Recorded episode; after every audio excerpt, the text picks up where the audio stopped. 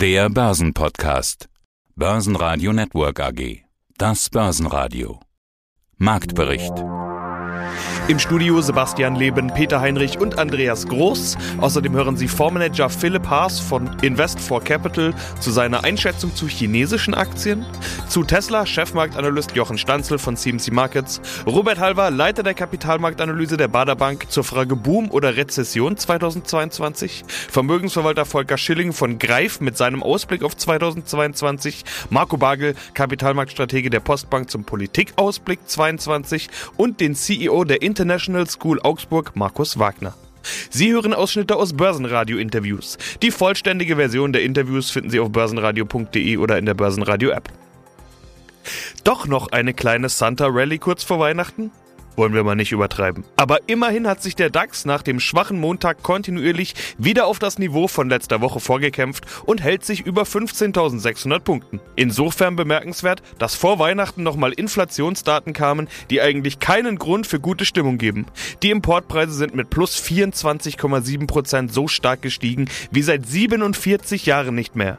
Im Großen und Ganzen blieb der DAX aber unbeeindruckt, auch im Gesamtjahr. Auf Jahresbasis liegt die Performance immerhin bei rund 14% plus und damit ein ordentliches Geschenk unter dem Weihnachtsbaum. Wir vom Börsenradio verabschieden uns damit in die Weihnachtspause und sind am 27. Dezember wieder für Sie da. Themen zum Nachdenken gibt es in der Zwischenzeit ja zur Genüge. In Russland gab es vor Weihnachten wieder die große Fragerunde mit Präsident Putin. Ein Thema war der Ukraine-Konflikt. Russland plant neue Militärübungen an der Grenze. Putin fordert Garantien, dass die NATO sich nicht in Richtung Osten ausdehnt. Er sagt aber auch, dass er Frieden mit der Ukraine will und dort nicht einmarschieren wolle. Die NATO hat ihre Krisenkräfte in Bereitschaft gesetzt. Ab Januar sollen die Gespräche und Verhandlungen mit Russland intensiviert werden. Viele weitere Überlegungen für die Zeit nach den Feiertagen hier im Gespräch mit unseren Experten. Hier ist Philipp Haas, ich bin der Gründer von Invest4 Capital. Der eine oder andere kennt mich vielleicht auch schon von Wikifolios, weil wir auch schon Interviews geführt haben, oder auch von meinem YouTube-Kanal Philipp Haas Investors TV. Und der Fonds ist im Oktober gestartet und das ist eigentlich das, was ich jetzt neben den anderen Sachen aber schon der Fokus drauf liegt. Du investierst sowohl in Europa als auch in den USA als auch in China und das äh, ist ja in Anbetracht der aktuellen Spannungen ganz interessant. Die Geister scheiden sich so ein bisschen. Die einen sagen Finger weg von China, unberechenbar, keiner weiß, was da passiert. Zuletzt ging es ja sogar so weit, dass die ersten Firmen, die die von der Wall Street genommen wurde beispielsweise, die anderen sagen super günstig, super Einstiegschancen. Alibaba als Beispiel, habe ich kürzlich gehört, kriegt man wohl nie wieder so günstig wie jetzt. Du gehörst offenbar zur zweiten Gruppe.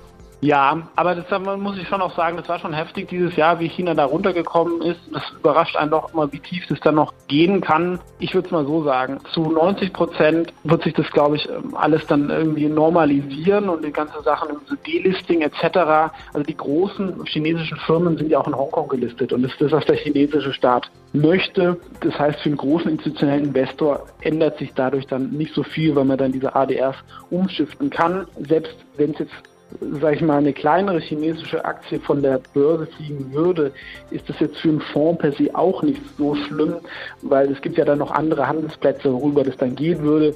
Es ist nur vielleicht problematischer, wenn man jetzt irgendwie einen normalen deutschen Broker hat, wo das dann nicht angebunden ist.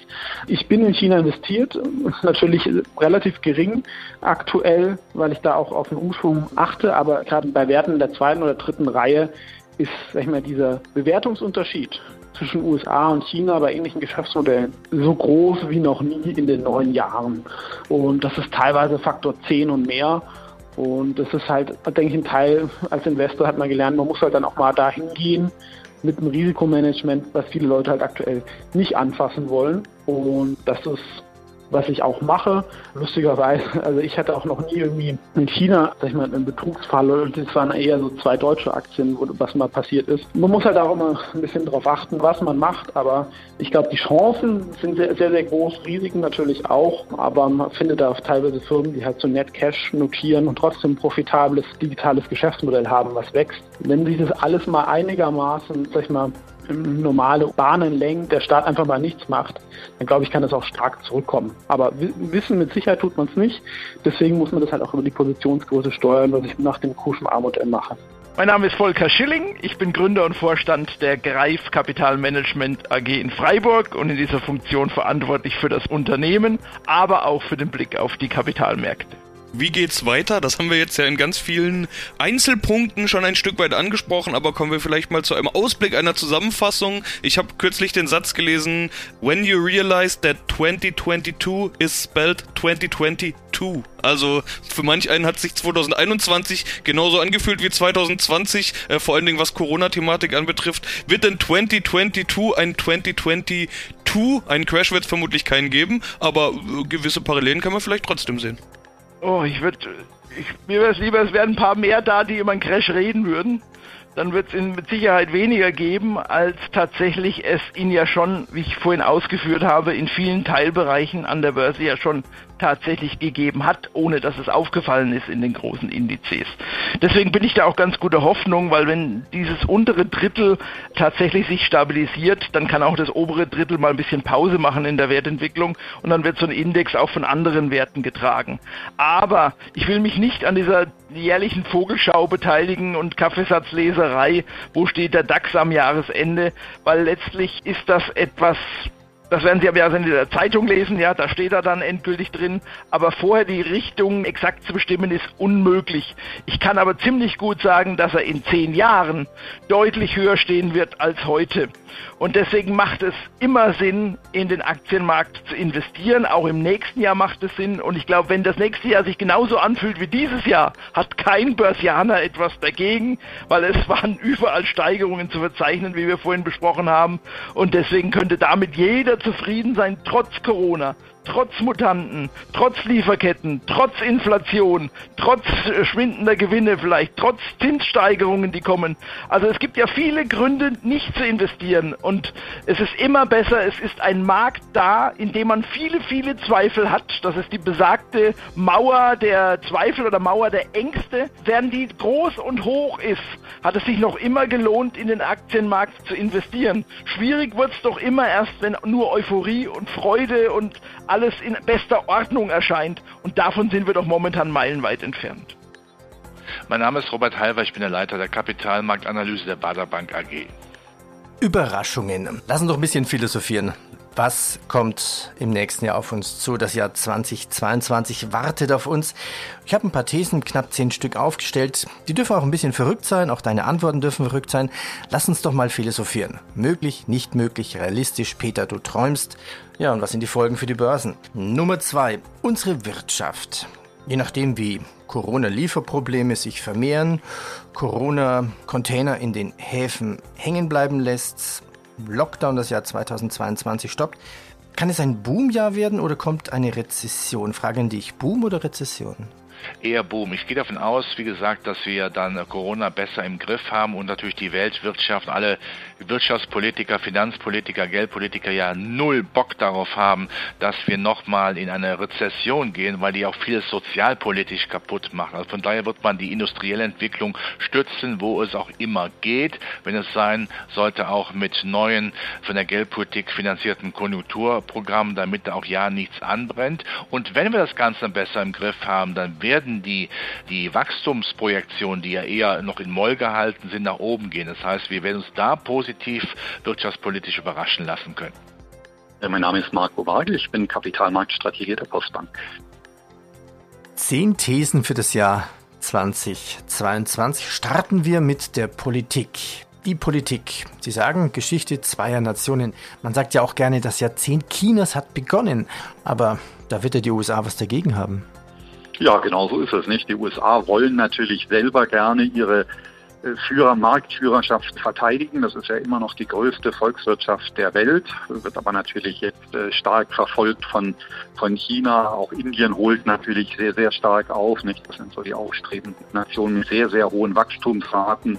Und es ist einfach so, das kann man über die letzten Jahrzehnte verfolgen, dass eben große Volkswirtschaften wie die USA, aber auch der Euroraum insgesamt beispielsweise eben verlieren äh, in Relation zu anderen Volkswirtschaften. Da geht es dann aber nicht nur um, um die Größe natürlich der Wirtschaft, es geht auch um Schlüsseltechnologien, um bestimmte Märkte, die man gern behalten möchte oder verteidigen möchte oder wo man die, die Marktführerschaft erringen möchte.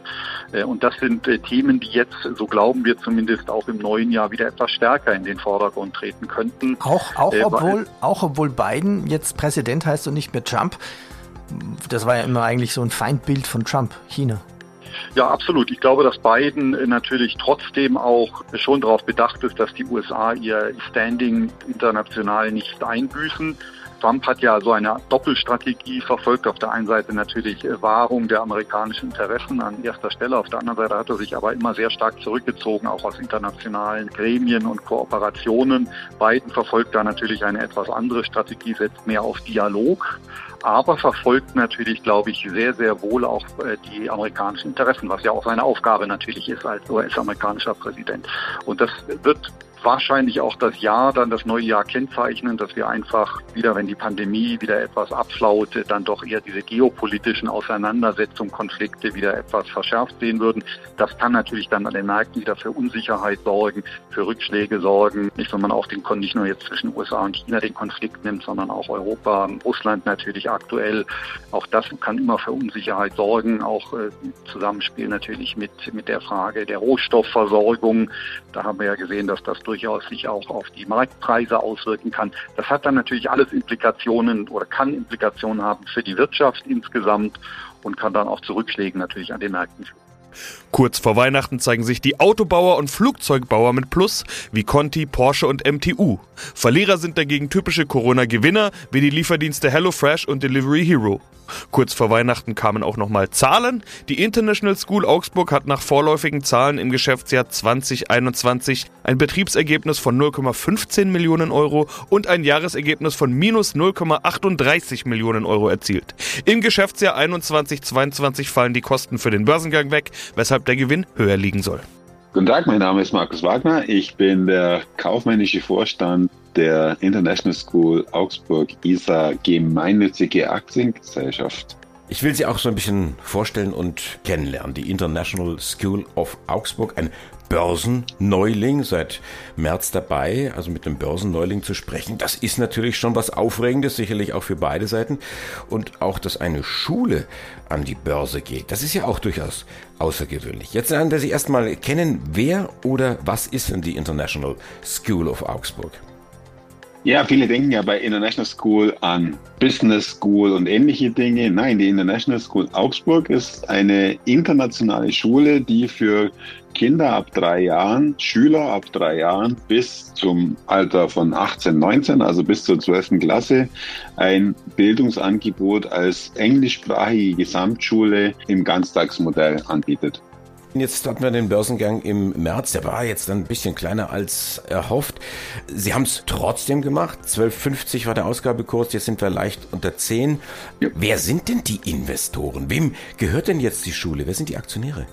Sehr spannende und sehr gute Frage, lässt mich nämlich sehr gut an das Vorhergesagte anschließen.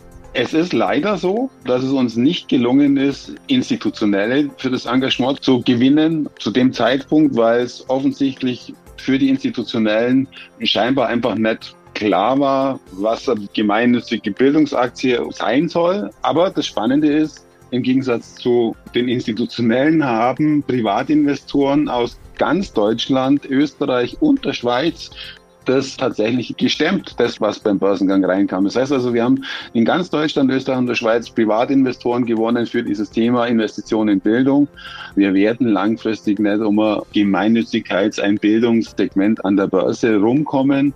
Und wir sehen ja heute schon die Tendenzen der Investoren im Bereich sogenannter ESG-Kriterien.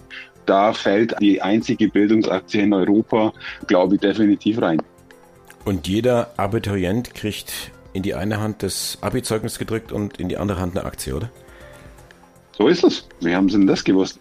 Das ist tatsächlich so, dass wir seit der Umwandlung in 2017 in die AG jedem Absolventen, jeden Alumnus zu einem Miteigentümer der Schule gemacht haben. Ja, schönen guten Tag. Mein Name ist Jochen Schanzl von CMC Markets. Kleiner Rückblick 2021. Zwei Aktien bitte vielleicht nur. Starten wir mit der besten Aktie aus deiner Sicht für 2021? Also rückblickend ist sicherlich Tesla eines der, der großen Überraschungen gewesen. Vielleicht auch psychologisch spannend, weil man charttechnisch dann doch sehr viel über Tesla gesprochen hatte, so zum Jahreswechsel 2020, 2021 hin, weil da ist sie gestiegen von 380 auf 880 Dollar. Und dann gab es eine Korrektur und man hatte eigentlich Tesla schon fast vergessen gehabt. Also ist das Interesse einfach an Tesla-Nachrichten relativ gering gewesen, vor allem Ende August und Anfang September bis Mitte September. Da ist es sehr ruhig gewesen, aber genau da äh, gab es eine Bodenbildung. Und diese Bodenbildung hat jetzt die Tesla von rund 700 Dollar auf über 1200 Dollar nach oben gehievt. Also das war, war sicherlich eines der, der Momente, die eben auch die Anleger belohnt hat, die, sagen wir mal, mit Geduld auch solchen Chancen dann entgegengetreten sind. Spannende Geschichte, gesamter Elektromobilität-Bereich, sehr, sehr spannend. Aber muss ich auch fragen, Elon Musk verkauft große Stücke an Aktien. Verkauft er die freiwillig oder hat er da nicht einen Deal? Also eine, eine moralische Verpflichtung? Ja, hat dann äh, für einen Teil dieser Verkäufe auf Twitter ja abstimmen lassen, ob er eine moralische Verpflichtung hat. Man hat da also damit über Twitter sich nochmal zusätzliche ähm, Aktienpakete zum Verkauf genehmigen lassen, quasi durch die Öffentlichkeit. Es gibt aber darüber hinaus ein schon weit im Vorfeld bei der amerikanischen Börsenaufsicht beantragtes Verkaufsprogramm. Der verkauft wirklich massiv Tesla-Aktien.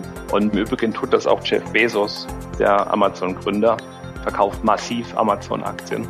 Ähm, jetzt muss man sich überlegen, wenn jetzt zwei solche schillernden Persönlichkeiten wie Jeff Bezos und äh, Elon Musk anfangen, ihre Kernholdings zu verkaufen, was ist das für ein Signal für den Gesamtmarkt? Mhm. Ähm, muss jeder für sich selbst äh, drüber nachdenken. Ich finde das doch irgendwo auch bedenklich, auch angesichts der wirklich hohen Bewertungen, die wir derzeit noch haben.